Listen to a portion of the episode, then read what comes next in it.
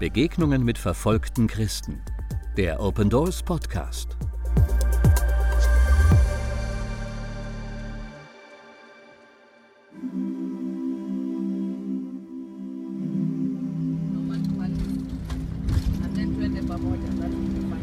Schon einige Stunden sind wir im Auto unterwegs. Eine sattgrüne Landschaft und üppige Vegetation ziehen vor dem Autofenster vorbei. Saftiges Gras und Baumgruppen prägen die Landschaft. Die Erde hat einen satten und kräftigen rotbraunen Ton. Das Wetter ist angenehm, fast schon kühl, und auf den Straßen gibt es viel zu sehen. Viele kleine Verkaufsstände, Menschen, die ihrer Arbeit nachgehen, spielende Kinder und zahlreiche Kirchen mit fantasievollen Namen. Wir besuchen Studenten in Eldoret im Westen Kenias. Am 2. April 2015 hatten Anhänger der islamistischen Al-Shabaab den Campus ihrer eigentlichen Universität in Garissa im Nordosten Kenias besetzt. Auf brutale Weise ermordeten sie 148 hauptsächlich christliche Studenten. Die Uni wurde daraufhin vorübergehend geschlossen. Alle übrigen Studenten wurden auf die Moi-Universität nach Eldoret transferiert. Bevor wir unsere Reise antraten, las ich in den Psalmen. Besonders Psalm 72 sprach mich an, und dieses Gebet Davids wird mich auch die ganze Reise über begleiten. Es sehnt die Wiederherstellung von Gottes Volk und seinem Reich herbei. Ein Gebet für den wahren König des Friedens, der die Gebeugten aufrichtet und Gerechtigkeit wiederherstellt.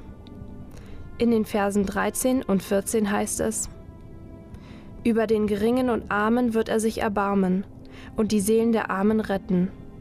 Er wird ihre Seele erlösen aus Bedrückung und Gewalt, und ihr Blut wird kostbar sein in seinen Augen. Ihr Blut wird kostbar sein in seinen Augen.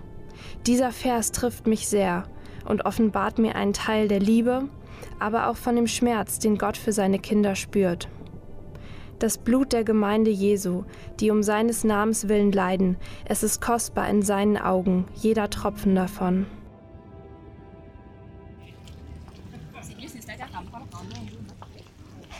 Auf dem Campus der Moi-Uni angekommen, treffen wir die christliche Studentenvereinigung und lernen auch die Überlebenden des Anschlags kennen. Zusammen sind sie eine Gruppe von etwa 150 Studenten. Wir treffen auch Frederik Gitonga, der zu der Zeit, als der Anschlag erfolgte, Vorsitzender der christlichen Studentenvereinigung in Garissa war.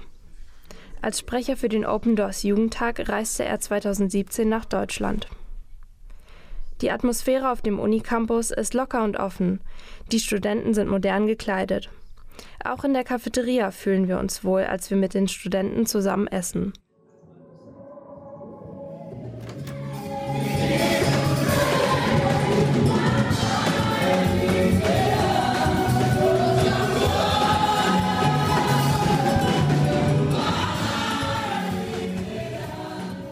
Gemeinsam feiern wir am Nachmittag einen Gottesdienst, bei dem vier Studenten aus Garissa von dem berichten, was sie erlebt haben.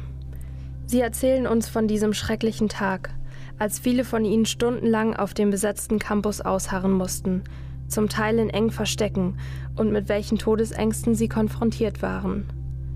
Sie erzählen uns von ihrem Heilungsprozess, wie sie Gott auch in den dunkelsten Momenten gespürt haben.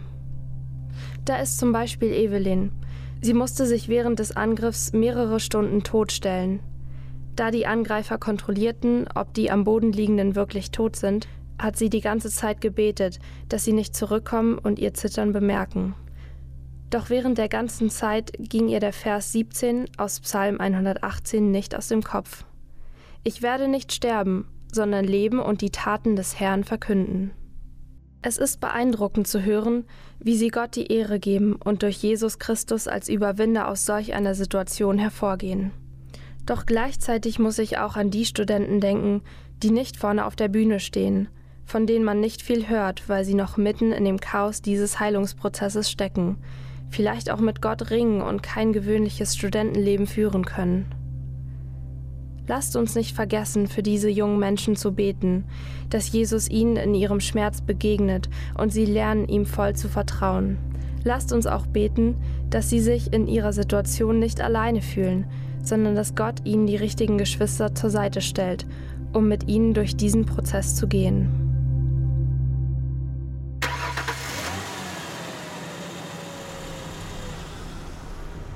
Mitten in der Nacht brechen wir wieder auf, um weiterzufahren.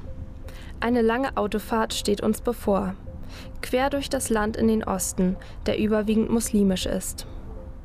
Frederik reist mit uns, da er als ehemaliger Leiter der christlichen Studentenvereinigung in Garissa den neuen Leiter gerne kennenlernen und die Christen dort ermutigen möchte. Langsam wird es hell und je weiter wir fahren, desto mehr verändert sich das Bild vor meinem Fenster. Die Bäume werden weniger und kahl, der Erdboden wird steinig. Durch den Fahrtwind spürt man die Hitze kaum, die sich draußen nun ausbreitet, doch sobald wir anhalten, merkt man den Temperaturunterschied. Nach einigen weiteren Stunden Fahrt sieht man nur noch kahles Gestrüpp und Geröll, eine richtige Wüstenlandschaft. Draußen ist die Hitze mittlerweile unerträglich. Und dann sehe ich sie und staune. Die Bewohner der Wüste, die der Hitze trotzen und sich hier eine Existenz aufgebaut haben. Wüstennomaden mit ihren Kamelherden und aufgeschlagenen Hütten. Viele von ihnen gehören zu Stämmen aus Somalia. Die Frauen sind in bunte Tücher gehüllt, die Kinder laufen barfuß herum. Wir rasen mit unserem Auto an ihnen vorbei und können vom Autofenster aus nur für eine Sekunde einen Blick in ihr Leben, in ihren Alltag erhaschen, der uns als Europäer so fremd ist.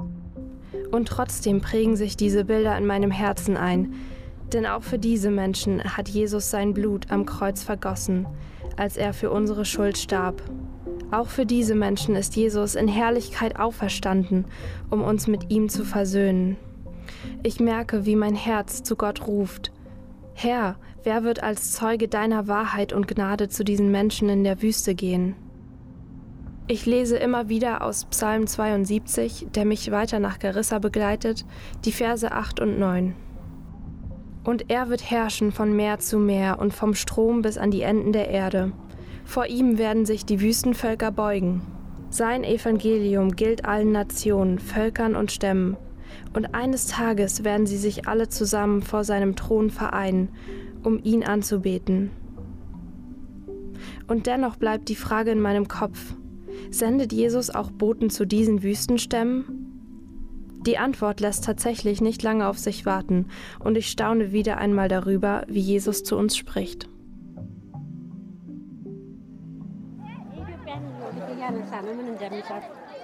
In der recht kleinen Stadt Garissa ist es einfach, den Campus der Universität zu finden. Der Kontrast zur Moi-Universität in Eldoret ist stark.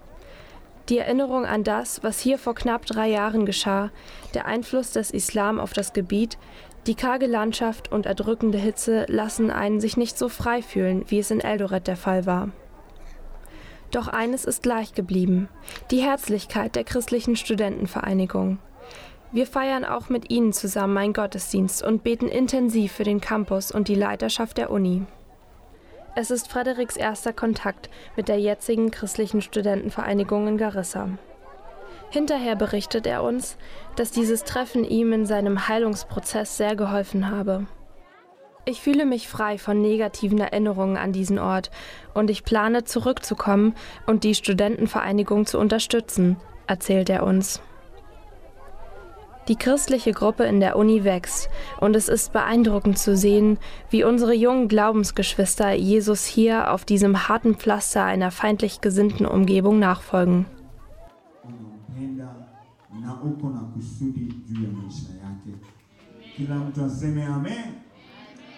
Wir besuchen nicht nur die Studenten an der Uni, sondern dürfen auch bei einem Pastorentreffen dabei sein.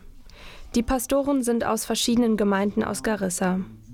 Auch einige von ihnen haben Anschläge auf ihre Kirchen erlebt, doch sie lassen sich nicht entmutigen. Und hier bekomme ich die Antwort auf meine Frage an Jesus, ob er seine Boten auch zu den Wüstenstämmen schickt. Sie erzählen uns von ihrer Vision, die unerreichten Stämme mit der Liebe Jesu zu erreichen. Sie haben von Gott den Auftrag bekommen, ein Licht in dieser Dunkelheit zu sein, den Muslimen Gottes Liebe zu zeigen. Kein einfacher Auftrag, in einer Stadt, in der man noch nicht mal auf der Straße offen eine Bibel mit sich herumtragen darf. Doch ich danke Gott für diese Antwort und für den Mut der Pastoren, dem Druck des Islam in Garissa standzuhalten. Sie können nie genau wissen, wann der nächste Anschlag auf sie erfolgen wird. In ihren Gottesdiensten gehen sie jeden Sonntag das Risiko ein, von Extremisten aufgesucht zu werden, die eine Kirche innerhalb von Minuten in ein Schlachthaus verwandeln können. Doch die Hoffnung und die Kraft Gottes sind stärker als die Furcht. Beten wir, dass die Pastoren und Christen immer wieder neu mit der Liebe und dem Mut ausgestattet werden, um an ihrem schwierigen Auftrag weiterzuarbeiten. Beten wir, dass Jesus die Herzen der Muslime vorbereitet, damit sie seine Wahrheit empfangen können und die Wüste geistlich aufblüht.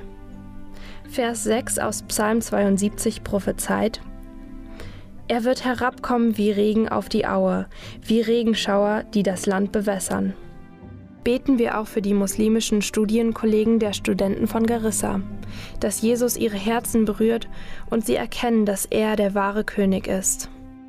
Beten wir für Frieden zwischen den Studenten, dass die Präsenz der Christen dort einen positiven Einfluss auf die Gemeinschaft aller Studenten hat beten wir vor allem, dass die Christen weiter im Glauben wachsen und an Jesus festhalten. Denn auch ihr Blut ist kostbar in seinen Augen.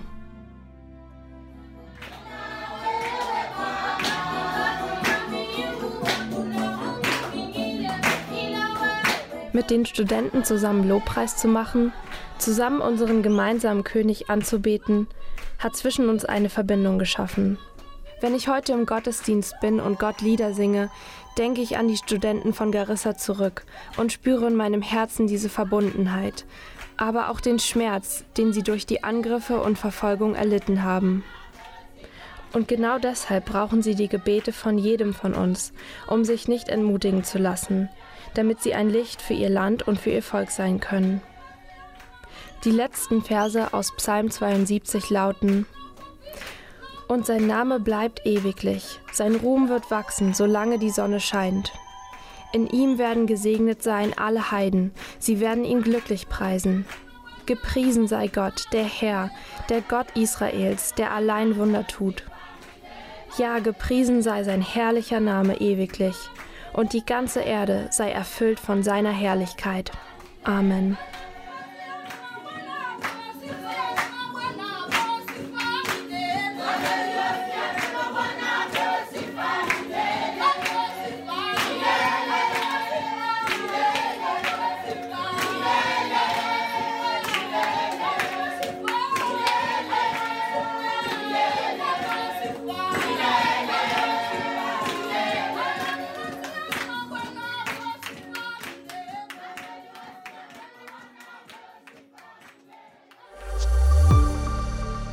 Besuchen Sie unsere Website www.opendoors.de und erfahren Sie, wie Sie verfolgten Christen helfen können.